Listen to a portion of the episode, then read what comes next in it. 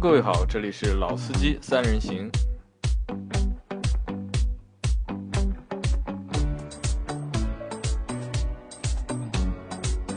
大家好，欢迎来到老司机三人行。哎呀，好久好久没有主持过了，一直是我们杨磊老板在主持。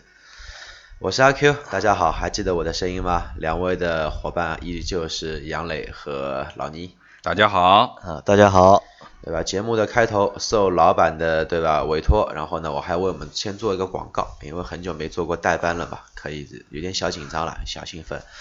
呃，大家相信像呃，想必大家已经有看到过我露脸不打码的一个视频了，对吧？其实我个人感觉呢，也就这回事吧，还还行，还过得过去。那如果大家有比较喜欢我们的这个节目，喜欢我的视频，或者说喜欢我们的聊天的方式，可以搜索微信的公众号“老司机三人行”，然后呢，可以在公众号里面呢找到我们的一个互动区，有我们的一个微信的一个公众号的群，可以有很多的天南地北的一个朋友进行探讨吧，进行聊天。其实每位听众都可以和远在天边、近在眼前的一个朋友进行一个聊天，其实感觉不错的。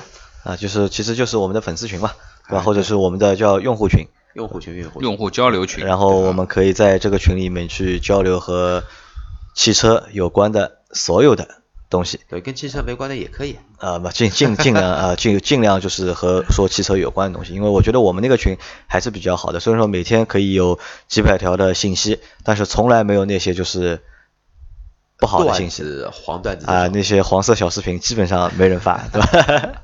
虽然说这个群里面我看了一下，这个群里面现在有将近七十多个人，然后可能只有两个女的，两个女生，然后其他都是大老爷们儿，对吧？在一个全是男人的群里面，对吧？没有人没有这个东西啊，对，没有人发这个黄色小视频，对吧？我觉得这真的是一个很欣慰的事情健康的群啊，真的是一个非常健康的 对群也证明我们的网管网警在进步。啊，也这个也不是有网友，我觉得还是这个我们的这些小伙伴啊，就是素质啊 比较啊比较高真的是一些爱车的朋友们。啊，对对的，你能能够和那么多就是对车啊或者爱车啊有兴趣啊，我们有共同兴趣的小朋友在一起的话，就是我觉得呃每天能够多一些时间和大家去做交流，对吧？在群里面和大家聊聊聊天啊，就是打打屁啊，然后去呃乱七八糟去扯一些有的没的东西，我觉得还是蛮有意思的，还是。对，空下来做一些可以让自己开心、可以让车子开心的事情，还是非常不错的。啊，那我这里再提一个新的事情啊，就是可能我们应就是大家的要求啊，就是他们一直觉得我们只是有声音啊，然后没有图像，脸对吧？对，然后他们对大家都希望我们能够去做那个直播，然后两位怎么看？你们愿不愿意上直播？上直播，我觉得对吧？先让我移动仪表先整理一下，然后可以试着先尝试一下。可以尝试一下吧，因为我打算就是五一里面我研究一下，然后去买个摄像头，然后我们到五一之后，就是下星期的，就是录节目的过程当中啊，就是我想考虑就是尝尝试一下，是否看看我们是不是个能能够直播，因为我们现在都是每次录音都是三集或者四集，可能整个过程都要两三个小时。然后我我觉得有时候把这两三个小时，如果通过视频直播的方式，如果能够给大家看到的话，我觉得可能也蛮有意思的。其实挺好玩的。然后可以在我们在做节目的过程当中，就直接可以和一些用户去产生一些互动。如果你有什么问题，直接在视频直播里就可以和我们聊嘛，或者直接问我们嘛。那我觉得这个可能也是能够做一个，就是我会做一个新的尝试，可以啊，可以吧？嗯就是两位做好准备了吧？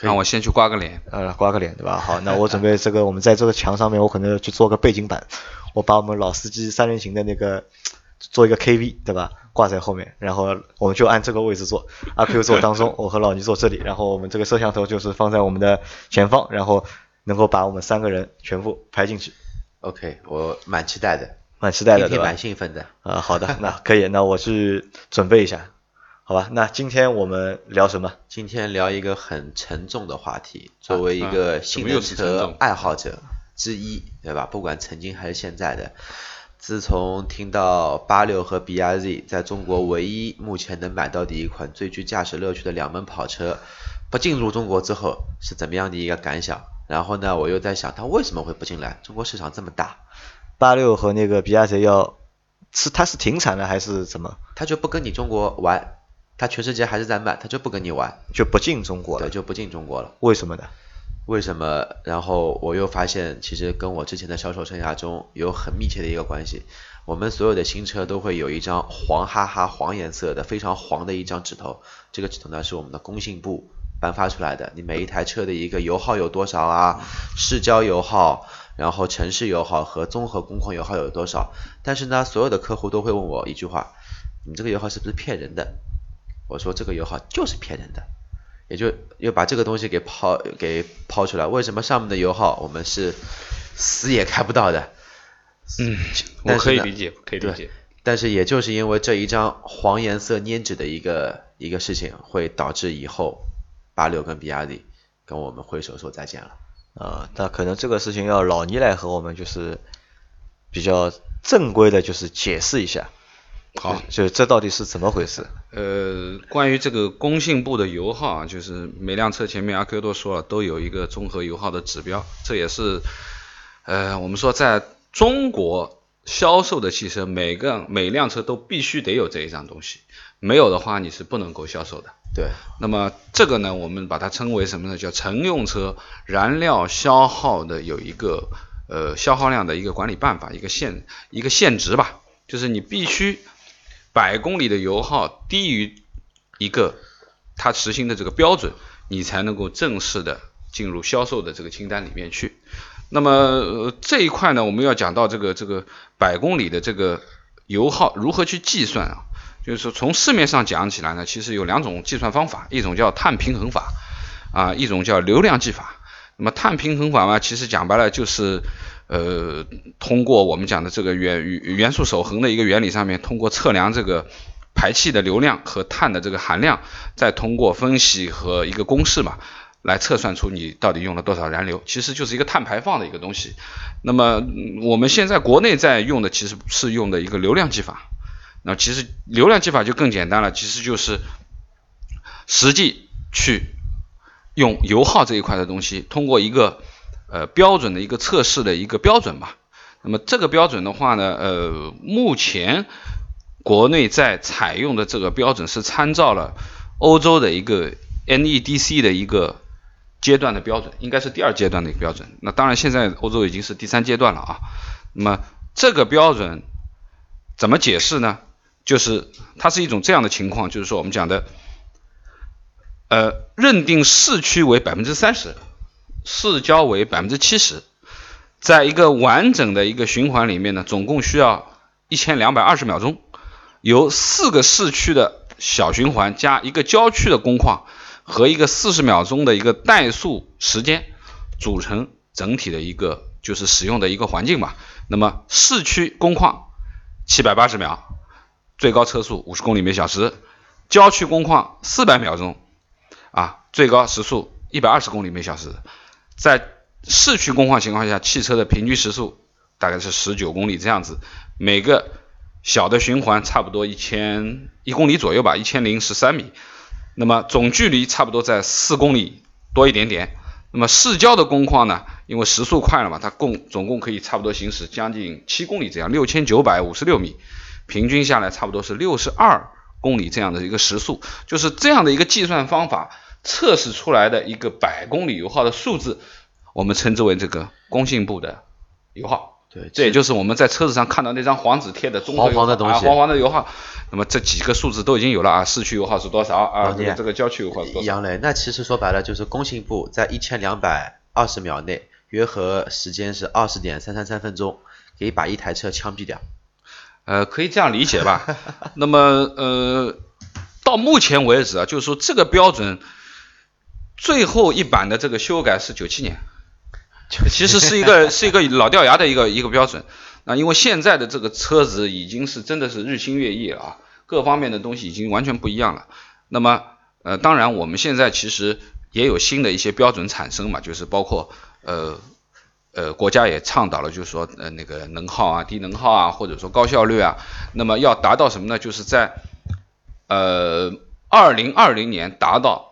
每百公里五升的一个我们说的油耗标准嘛，二零二零二零年啊，二零二零年每百公里油耗五升五升啊。那么目前呢，就综合下来，目前是六点九这样子。就今年是目啊，前是六点点九升这个样子，就是说现在还要往下降，啊，等于那你那你讲白了就是这个意思，就是要把油耗再往下降啊。好了，那你等会儿，因为你前面说的东西信息量稍微有点大，就是我脑子慢，就是一下子没有我都已经没转过啊，弯了。没有没有转过来。那我问几个问题啊，就是第一就是比亚迪和八六那两辆车不进中国的原因，是因为它的油耗是不是超过了就国家规定的一个就是油耗的一个范围，对，所以它不进来了。呃，这个这个标准其实是这样衡量的，就是说，呃，有一个管理办法里面，其实这个油耗的标准是根据你的车辆的自重来决定的。就车的重量，它有个表格啊有个嗯啊，它有个表格，那么这个表格就是比如说，呃，一千公斤的车到一千两百公斤的车，它是这样的去去去计算的，就是你的油耗在多少数字以内，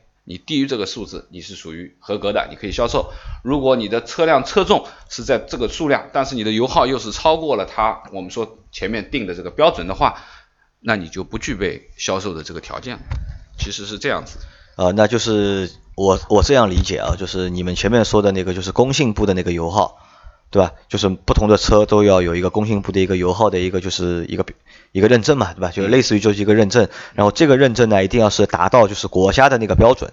对吧，对如果达不到国家那个标准，嗯就你这个车可能就是不合格的，或者是不能对你的销售的。消耗限值超标了，超标了那所以说就是我们那张就是买车买回来时候那个工信部那个油耗，所以我们是都是开不到的，呃，准确的讲，是不可能开得到的，我觉呃，得。不太可能只是为了就是那个标准，只是为了去过就是过标准。过标准，对吧？去为了那个标准而去设定了一个就是标准，嗯，然后所以说这个油耗基本上是没有我对我们用户来说其实没有一个参考值对使用上没有个参考意义。想到一个问题，就是老倪刚刚说到，标准其实是跟它的排量、跟它的一个车重是有关系。有关系，对，那也就是因为八六跟比亚迪太轻了，那车小嘛，车小太轻了，它的标准是最严苛的，但是它没有完全根据排量来。对它的油耗相对来说，呃，我记得好像比亚迪呃那比亚迪的这个标准差不多要七点几升，但实际的情况以它的一千差不多一千呃三一吨二还是一吨三那辆车差不多幺二七四是自排的，幺二五三是手排的车。啊，对，那么像它这个的话，应该不会到不会超过七的，应该是六点几才能够达标，它是七点三。那好像自排呃手排的更高，手排的可能要到八点几，手排齿比大，它对，所以说呃不及格了，就没有办法在中国销售了就。被干掉了。那可能那那我问题来了，就是其实那个车的油耗，其实我觉得还不算太高吧。作为一台跑车来呃说，七点多，我觉得两点零的自吸的车，你七点多的排量，我觉得现在都在油耗油耗。油耗油耗对吧？因为基本上我从来没有开到过七点多油耗的车，对吧？但实际情况，它只是标称这个我们讲的这个工信部油耗嘛。实际的话，按照我对于这个一辆车正常的油耗理解的话，你看到工信部的综合工况的这个油耗表，翻倍。加百分之呃翻倍也不至于，加个百分之三三十，我觉得三十差。啊，有的多一点，可能加到百分之五十，那基本上是一个我们实际驾驶的一个正常油耗啊。我我指的是大城市啊，是我们说真的是有一部分的拥堵路段。那我问你们，就是那如果如果比亚迪如果这种车如果不能卖的话，那我觉得还有很多车油耗可能都会比它还高，那是不是也不能卖了呢？但是它能卖啊，它车重啊，车重，对啊，它衡量的标准就不一样啊。一是和可能和就是申报的那个就是日期又有关系，对对吧？就是你之前的，因为它好像我看了一下，它是有四个阶段嘛，对，就是第四个阶段是二零我们现在在实行的是二零二零啊，对，第四个阶段是一六年到二零二零年，但这个标准现在好像还没有实行，现在实行的是二零一二到二零一五年的这个这个标准，目前是这样子的。那其实呃，可能跟大家讲这些东西。呃，大家没概念啊，那我就举几个例子啊，举两个车子的例子吧，就是大家都知道，一个是卡罗拉，我们用最新款的卡罗拉2017款的 1.2T 的这个车来做一个解释，就是它的自重是一千三百公斤，就一点三吨这个样子。那么它标称的这个工信部的油耗，现在啊这辆车标称的工信部油耗是五点四，五点四五点四啊。那么实际呢，就是说我们以按照第三阶段的这个工信部油耗的标准，一千两百零五公斤到一千三百二十公斤的车辆，工信部的油耗标准是六点九。那么它是低于六点九的，也就是它没有任何的问题可以销售。对对我说是一七款啊。那么另外，如果说啊、小车，你说啊这个是排量这么小啊，一点二 T 的，对不对？那我们说个大的，那就说基本上现在的卖的比较好的途观 L 吧，啊，那么途观 L 也是一七款，我查了一下，应该是它的顶配四驱的啊，最重的，一千七百五十五公斤，一点七五吨，对啊，一千一点七五吨。那么它去衡量的这个工信部油耗的这个值的，是一千六百六十公斤到一千七百七十公斤之间的这个这个数据。那么这个数据标称的是八点五升百公里。那么这辆新的一七款的途观 L 现在标的工信部油耗是八点二，它也是及格的。那杨磊，我要问一个问题了，那么工信部有没有想过，现在车子都在做轻量化，对啊为什么还要以车重来衡量这辆呃来以车重来给你定一个级别？你车越重，你的油耗可以越高；你车越轻，你的油耗就不能高。这个理念我觉得，反正因为可能这个这个是什么定这个方法的时候啊，可能是比较早嘛，一九九七年时候用的这个方式去定的。啊不不，这个不是一九九九七年，它是参照了欧洲的这个九七年标准。对，那实际这个定的话，其实应该是在一四年左右定的，说是从一六年一月一号开始正式的实行这个这个标准嘛。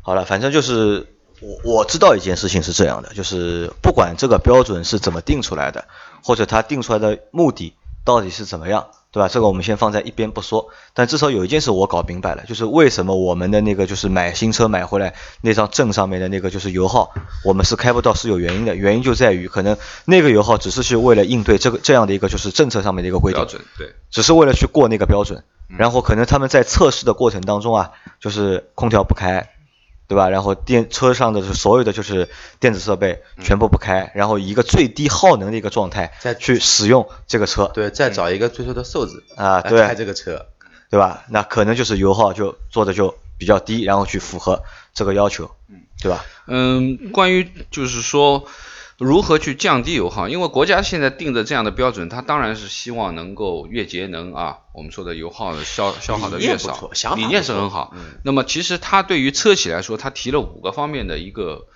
我们说的这个升级改造吧，可以这样讲，就为了应对以后这个两二零二零年的这个呃这么苛刻的一个标准的话，其实它有五方面是需要我们的呃那个厂家去改进的，一个是我们讲的，一个是减少车辆行驶中所需要的能量，什么意思呢？就是第一，你把车重减轻，对不对？那么用更多的这种高强度钢啊，或者说铝合金啊这种材质，现在其实已经很多了，包括我们说的我所知的就是这个大块头新 Q 7对，包括碳纤维也有啦，对不对？它从老款的到今年、去年上的这个改的新款，减重了三百二十五公斤，整体的车架上面啊，各方面的东西减重减了两三百二十五公斤，这差不多就是四个成人的成人的分量了。那你可想而知，一辆五米将近五米的大车，它要减三三百多公斤，也是蛮厉害的一个数字啊。那么这个是我们讲的，就是减重方面，那么第二个呢，就是外形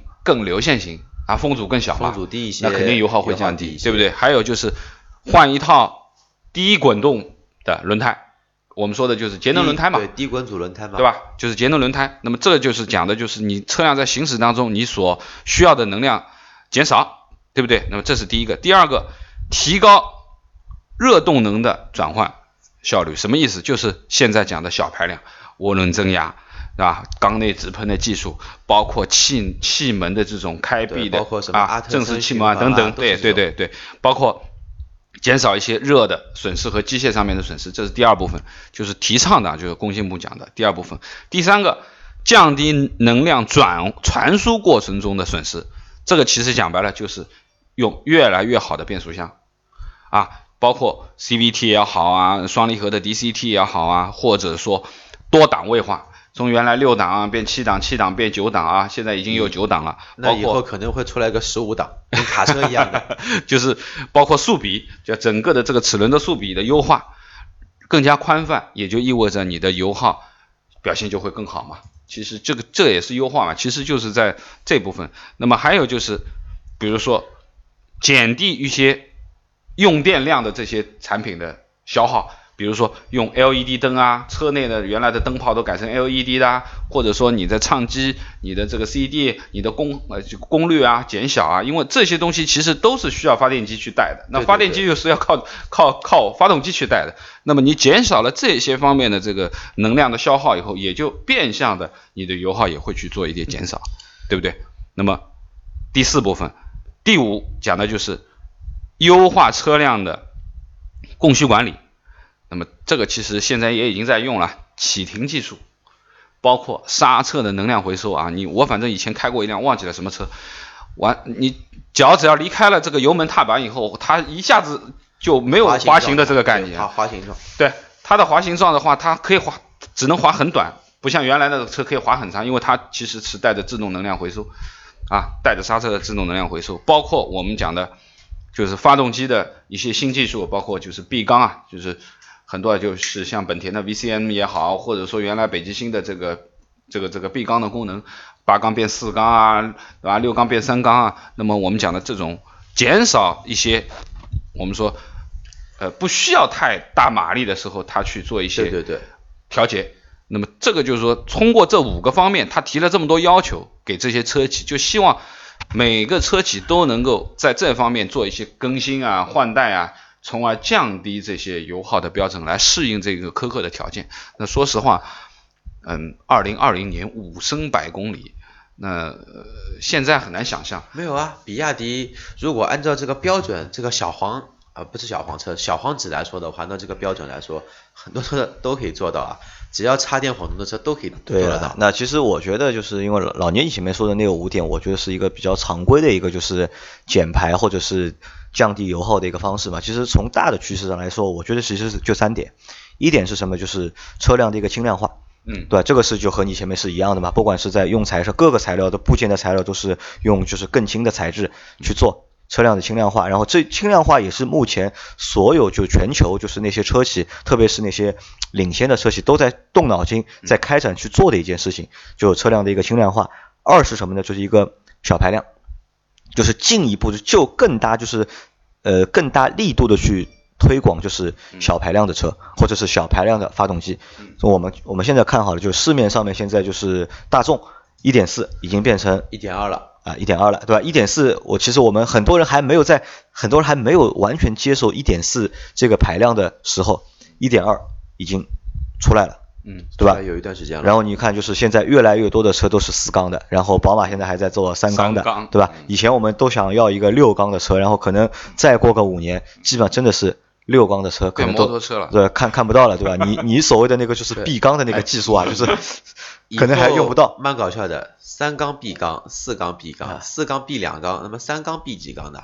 三缸也闭个两缸，弄个单缸 幺二五摩托。对，然后这个就是小排量这个问题，就是就现在就是就提倡嘛，就是大家都用小排量的发动机，包括其实日本很多车都是零点八的，都是 K 卡嘛，对吧？K 卡都是六六零点零点八 T 都是这种车。那我们可以想象一下，就是在前几期在节目当中，阿 Q 问过我一个问题啊，就是他说途昂，嗯，帮他上一个 1.4T 的，对吧？是一种什么体验，对吧？我觉得很可能再过个两年。途昂那个车如果还有的话，可能真的就会上 1.4T 的。呃，说不定上个1.4的双增压也是可以的。1.4双增压已经不搞了，大众觉得这个东西成本太大了，不搞了，不玩了。其实也是逼着就是发动机的厂商能够就是提高就是这个就是发动机的效率，减少它的这个排量，对吧？那其实这这只是两个嘛，然后第三个就是前面阿 Q 说的新能源，对吧？就是怎么样用。新能源去替代就是传统的就是内燃机，对吧？或者我们用油电混合也好，对吧？你强电的也好，对吧？然后用这些就是新能源的方式去降低这个能耗。然后就像前面阿 Q 说的嘛，就是我们拿一台比亚迪的秦，对吧？或者拿那个荣威的五五零，然后让那个车油和电混着开，你在起步的时候是用电，堵的时候低速的时候都是用电，对吧？然后高速的时候再用油，那可能它的一个油耗可能就是三点几、四点几、一点几都有。可能一点几我觉得不太可能，因为我们两个工信部好像比亚迪的秦要比较唐，就是一点几，就是一点九呀。一点九对吧？就差不多两升这样。对对，所以说这个东西我觉得呢，可能说也是我这种性格的人接受不了的现状，但是也是未来的趋势。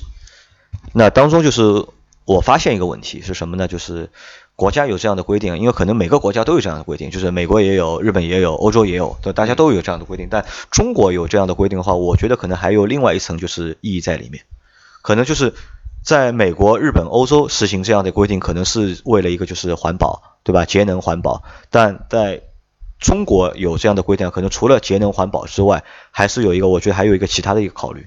什么考虑呢？可能就是保护就是自主品牌，就是保护自己的就是民族的一个就是汽车工业。对，国家说过要弯道超车，其实这个就是个很大的一个弯道。对，因为说了再直白一些，中国的汽车工业，哪怕你再给个二十年、三十年，它的也就这个屌样，也就这个样子。它很多的一些核心的部件，供应商都是老外啊。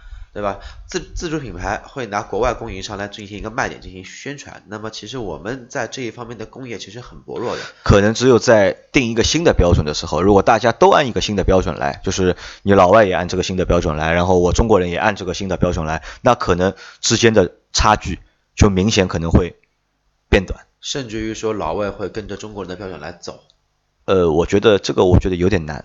你让就是你让老外完全按着目前啊，就至少目前我觉得你让老外完全按照中国人的就是标准来做的话，可能不会那么我我觉得没那么快。也说了嘛，五年以后嘛，五年以后说不定会可以，而且五年以后你要知道，好像很多，我今天看到一个文章也不知道报道，他说二零二零年开始又有一个什么新的规定，好像是什么。呃，多少排量的车还是什么情况就不能再进行销售了？哦，是德国的一个一个报纸，他说二零二零年禁止新的燃内燃机车上路。欧洲有一个国家是德国还是哪里？那不可能的呀，怎么可能了？二零二零年啊，德国不让卖内燃机的车了，不现实的呀。所以说现在在吵呀。呃，不，这个这个乱乱说的，这个你这个是虚假虚假消息吧？我觉得。应该说，呃，中国定了这样的标准的话，应该说对于国外的呃车企来说，其实它是真的以后要对应这个标准，它完全只能用我们说的小排量啊，或者说一些新的能源的方法来对应这些东西。那么其实之前看了那么多的品牌。包括现在呃说的你说的日系的车，现在很多德系的车都是一点二的小排量，原来都是一点八、两点零这个排量，现在都变成一点二 T 了，或者说一点四 T。那么乃至于原来都是三点几、四点几的大排量的八缸的，现在也已经变成二点零 T 了啊。当然这个二点零 T 其实马力也不输，说实话马力除了后面后段稍微差一点，声音稍微吵一点以外，其实。该有的力气，该有的提速也一点也不弱于我们讲的老老的。因为现在小排量就是趋势嘛。对。还有就是，就像前面阿 Q 说的，就弯道超车。这个弯道超车其实就是为新能源创造这样一个就是规则的一个规则的一个环境，对吧？自己中国人制定一个规则，然后让中国自己的企业去按照这条规则去执行，然后把尽可能的就是把。那些就是国外的品牌，能够就尽量的把它挡在外面，给自己的自主品牌能够提供一个更大的一个就是生存的一个空间。嗯，那我觉得就是说，呃，现在看到这个指标，二零二零年五升的指标，我们可能目前觉得好像怎么做得到呢？很多车子，因为现在来看真的是做不到，但是不好说，因为实际情况，我们现在看到第三阶段的指标，就是我们说的一六年。就是一二年到一五年的第三阶段指标，其实这个指标并不是在今年才定的，而是远在一四年的时候就已经定出一六年执行这个指标了。这是一盘大棋了，对不对？目前现在正正在卖的这些车，其实都是达到这个标准的，但是它是一四年定的这个指标，定的一六年、一七年的指标。那我觉得可能现在看到的第四阶段的二零二零年的这个指标，也是真的到二零二零年你也得达到。我觉得反正真的是有可能，总有总有办法嘛，对吧？反正大众也有也有办法，到时候他他也之前排放他搞过小动作嘛，做过弊嘛，对吧？然后可能在中国到时候他油耗他也可能就是搞一个什么小动作，也也有可能嘛，对吧？反正到时候我觉得这个规则都是人定的，反正规则也是让人去打破的，总有特别是在中国，对吧？总有办法去解决这个问题的。但是对于二零二零年我们我开的车，油耗是否能够达到？每百公里五升，我觉得肯定是不可能的。但到那个时候，那张纸，那时候的新车的那张纸油耗写着是百公里五升，我觉得是可能的。好的，现在已经有一升多了。啊，一升多，对吧？对，好吧，那我们这期节目就先聊到这里。对，沉痛悼念八六和 BRZ。啊，其实那个，我觉得可能那个车就你喜欢吧，老倪也我没不会喜欢，我也 我我我也没兴趣。你让我玩玩可以。啊，因为相对来说这两个车，我觉得退出中国市场对呃斯巴鲁和那个丰田的损失并不是太大一年也没卖几辆啊，对，一年也卖不了几辆车嘛。怎么说呢？你们不懂啊。啊，我们不懂。好的，那就先先这样，大家再见。再见拜拜。